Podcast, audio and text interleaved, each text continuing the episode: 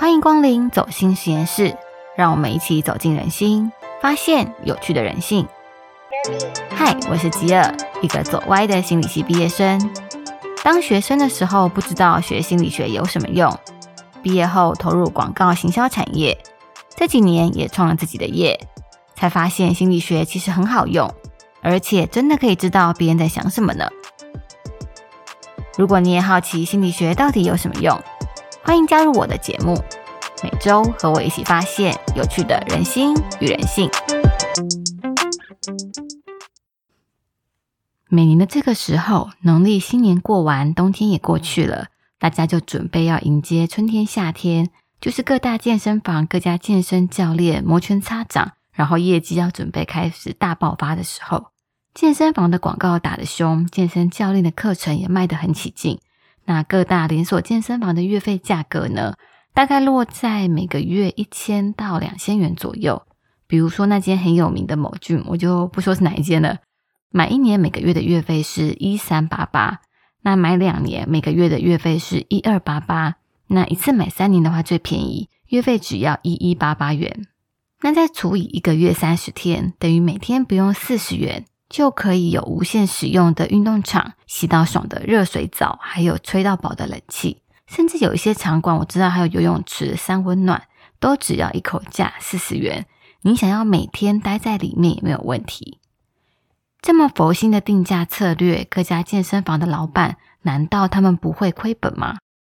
不，如果会亏本的话呢，这些健身房就不会一家接一家开幕个不停了。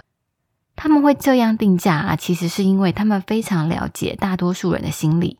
他们知道有很多人喜欢花钱不上健身房，巧妙的利用这个心理现象，然后把健身房的营业利益最大化。我们其实都知道，像跑步啊、爬山，或者甚至是一张瑜伽垫，你就能够不花钱在家做很多种的运动了。但是为什么还是有很多人选择花钱上健身房呢？如果不是说想要做重量训练，用那些只有健身房才有的专业的重训器材，像是推举机啊、蝴蝶机啊这种，如果不是要用这些专门的器材，又为什么要大费周章的去健身房运动呢？尤其像现在有很多人住的社区大楼，其实都有跑步机、滑步机这些很常见的健身设备。我有一个朋友，他就是这样，他不做重训，他去健身房呢，也只是在跑步机上面稍微快走。或者是用脚踏车机、滑步机做简单的有氧运动，但是啊，这些健身设备他住的社区其实通通都有。你问他说为什么要特地跑去健身房呢？毕竟健身房离家里还有一段距离嘛，不像在社区的健身房这么的方便。他的答案是：付钱给健身房，他就会逼自己一定要去运动，不然钱就会白花白缴了。他们的想法是啊。趁着我现在还有运动的念头的时候，我先付钱出去。那以后呢？就算我不想运动的时候，也会为了说不要白花这个之前已经付过的钱，所以特地跑去运动。因为钱都花了嘛，所以一定会更积极，会更愿意去上健身房。透过先付钱给别人，让自己做出承诺，解决自我行为控制不好的问题。那除了健身房很常用这种一个月费吃到饱的会员制，还有那个范范他代言的地球村每日语，以前也是靠这种吃到饱的会员制发迹的。买一年的地球村会籍呢，就可以无限上各地区地球村教室的每日语课程。他们一样是利用这种我现在先付钱做出承诺，以后就会乖乖学英文的心态。那既然是一个会费吃到饱的会员模式，健身房、地球村都做的这么好，分店一家一家开，那为什么没有看到电影院、KTV 推出这种电影看到饱、KTV 唱到饱的会员模式呢？我在想，是不是因为运动啊，再怎么做，一天最多也只能做一两个小时嘛？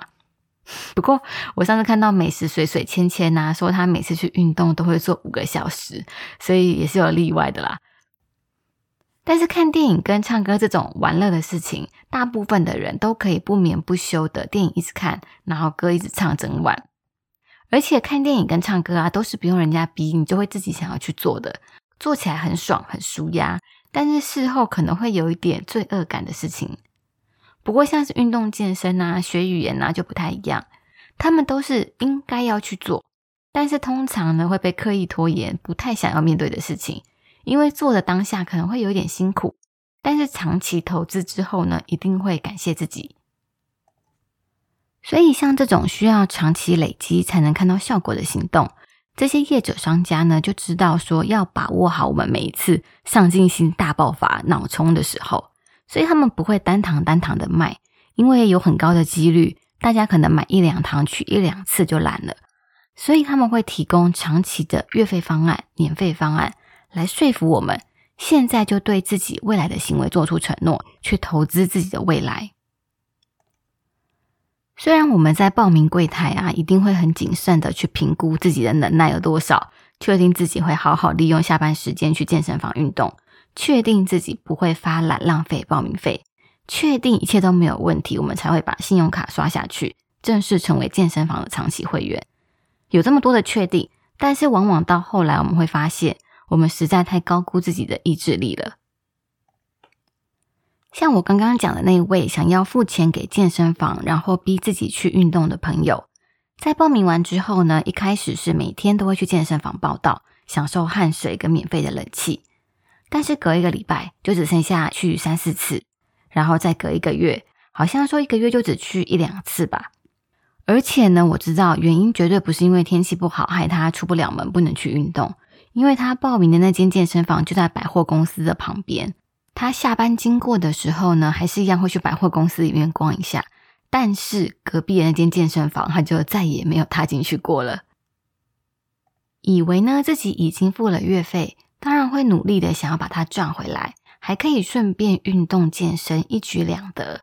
这个如意算盘却在后来的每一天，你要出门去运动的时候，都要先想一下：我今天去运动，我可以赚多少的健身房月费回来？一个月假设是一千块的月费好了，一个礼拜的月费就是两百五嘛。那去一次呢，就赚了两百五十元哦。那如果你一个礼拜去两次呢，每一次健身房的成本就更低了，变成一百二十五元。那如果一个礼拜去三次呢，成本就变成八十元。如果一个礼拜去四次，哇，那才四十元呢。不过好像也不用做到这样，而且今天真的有点累耶，所以我今天到底要不要去运动啊？变成满脑子都在想，我今天要不要去运动，去摊平这个成本。光是考虑要不要去运动这件事，就充满各种需要评估的事情。都还没去运动，大脑就开始决策疲劳，意志力呢也开始下降了，渐渐的。人就会很本能的开始逃避问题，把这些成本啊、费用啊什么的抛在脑后。你知道吗？人是很会转念的，反正钱花了就已经花啦。一开始斤斤计较的费用，最后也会对这些啊，反正已经付出去的沉没成本，渐渐没有那么在意。明明是同一个人，那个当初报名健身房想要约束自己多去运动的人，最后却变成那个怎么样都走不进健身房的人。不过最让我不解的是啊，他也知道说他自己去健身房的次数越来越少，嗯，这是婉转的说法，其实就是根本没有再去了。但是他也不打算取消会籍或者是转让会籍给别人。难道说拥有健身房的会籍就会默默的帮他燃烧脂肪吗？你问他说合约还剩好几年，如果都没去了，怎么不干脆转让会籍，减少你的损失？他死淡淡的说，嗯。转让会籍很麻烦，而且等之后比较不忙，可能就会再去运动啦。也许他是担心，如果之后又想要运动，还得重新再买一次会籍，或者会籍变贵了。又或者呢，是他不想要面对那个让自己失望、说一套做一套的自己。很多人第一次加入健身房的会员啊，就会一口气买两三年的会籍，但是他们根本都还没有运动的习惯哦，因为健身房的销售流程。都是精心设计过的。首先，你常常看到健身房的广告会写说，每天 work out 只要三十元，比一杯咖啡还便宜，而且还不限时数，看起来很便宜，对不对？但是这个三十元是怎么来的呢？如果健身房一个月的月费是九百，除以三十天就是三十元。但是你会一个月三十天每天运动吗？面对像这样把大数字巧妙变小的行销手法时，就要赶快恢复理智，务实一点去想想看，你会一个月运动三十天，每天都运动吗？那如果不会的话呢？你会多久运动一次呢？不要骗自己哦。也许每个礼拜三天，大概两三天上一次健身房，好像比较合理。那就用这个实际可以做到的数字去计算。如果月费一样是九百元，每个礼拜两三天上一次健身房的话，我们用二点五次来计算好了，乘以四个礼拜，等于一个月总共上健身房的次数大概是十次。那再用月费九百除以十次，等于每次上健身房的成本是九十元。看起来是不是就没有这么心动了？但是。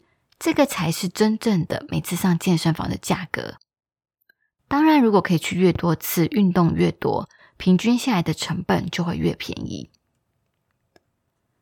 再来呢，还有一个行销手法，健身房也非常爱用，就是买越长省越多。例如某俊，他一年的月费是一三八八，两年的月费呢就是一二八八，三年呢只要一一八八。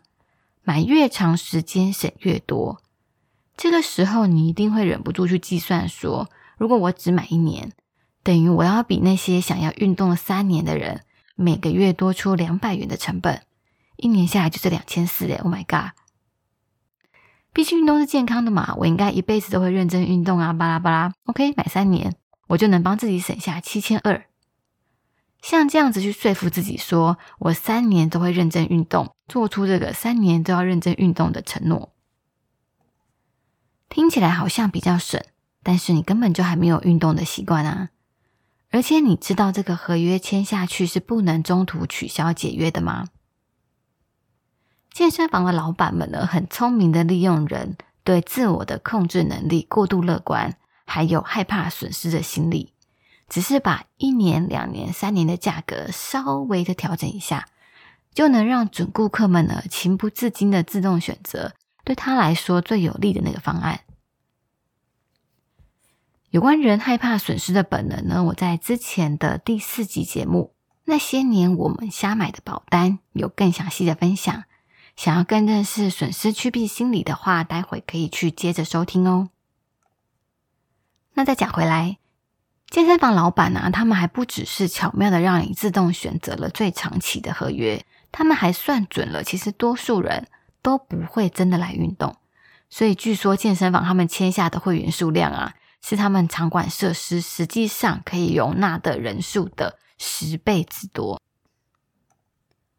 如果你也买了会籍，但是没有使用，这真的很正常，很多人都跟你一样。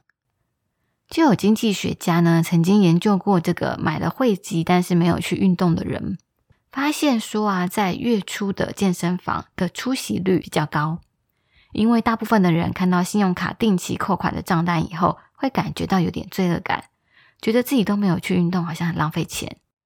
但是呢，这种罪恶感呢，只会持续几天，所以接下来到下一次账单寄来之前，都还是会继续老样子。下班之后坐在沙发上吃洋芋片、追剧、看 Netflix，反正不管做什么都比去健身房运动更重要。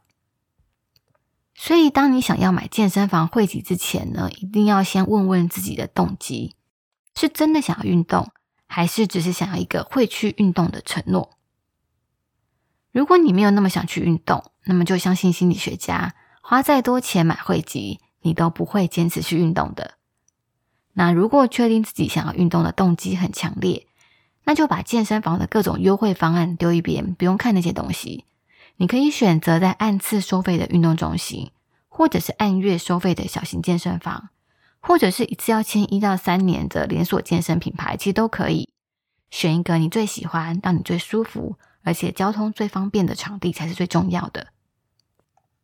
但是如果你根本还没有运动的习惯，只是突然有那种啊，我应该要去运动一下的想法，那就不要冲动，先去按次计费的健身房，确定自己喜不喜欢，等建立稳定的运动习惯以后再来评估要不要投资长期的健身房会籍。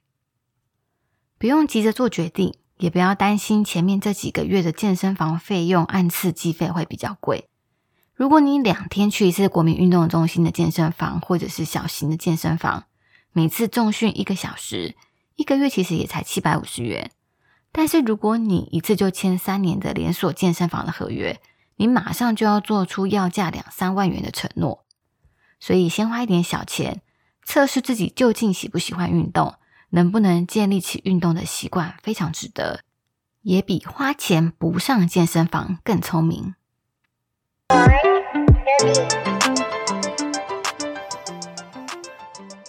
耶！前面讲完这么多跟运动有关的事情，今天的走心推荐呢，却是要跟大家分享如何更聪明的耍废。我最近帮家里的电视买一支 Google 新出的 Chromecast，中文应该叫做数位电视棒。它很神奇哦，你只要插在电视的 USB 孔上面呢，就可以让传统的电视也变成智慧电视。只要设定好家里的 WiFi 连线。你就可以用大电视看 YouTube、Netflix，也可以用手机去播 Spotify 或是 KKBox 的音乐。而且美国出的最新款 Google Chromecast 还有附一支遥控器，可以直接按遥控器，然后用语音搜寻节目或者是影片，非常聪明。重点是啊，一般智慧电视不是都蛮贵的吗？但是只要有这一台小东西，它不太大，大概悠游卡这么大而已。不用两千块就可以把家里的老电视、旧电视变身成智慧电视。像我家现在就没有装第四台了，所以如果要看新闻，我就用 Google Chromecast 连上 YouTube。那各家新闻台在 YouTube 几乎都有二十四小时的新闻直播频道，也不用东森电影台 HBO，然后还要等广告。现在有 Netflix 跟 Google Play 上面的影集跟电视，其实就多到看不完了。在台湾啊，我知道目前可以在 PC Home 上面买到旧款，就是没有遥控器的。但是我比较推荐直接从美国买新款，因为新的这款呢有遥控器，它可以直接从遥控器做语音搜寻，选择好影片之后就播放。它不像旧款，它需要用手机或者是电脑先选好影片之后，然后再设定投放到电视上。我觉得新款操作起来简单直觉很多。就连爸爸妈妈、长辈其实都会用，所以推荐给你们。那我把 Google Chromecast 美国代购的购买链接放在叙述栏。工作的时候认真工作，休息的时候也要很爽、很认真，才能继续努力呀。最后，还是一定要谢谢你今天的收听。如果你喜欢我的节目，欢迎你订阅并分享给你的朋友。那你也可以追踪我的 IG JoFly 二零发了我。走心实验室，我们下一集耳朵里见，拜拜。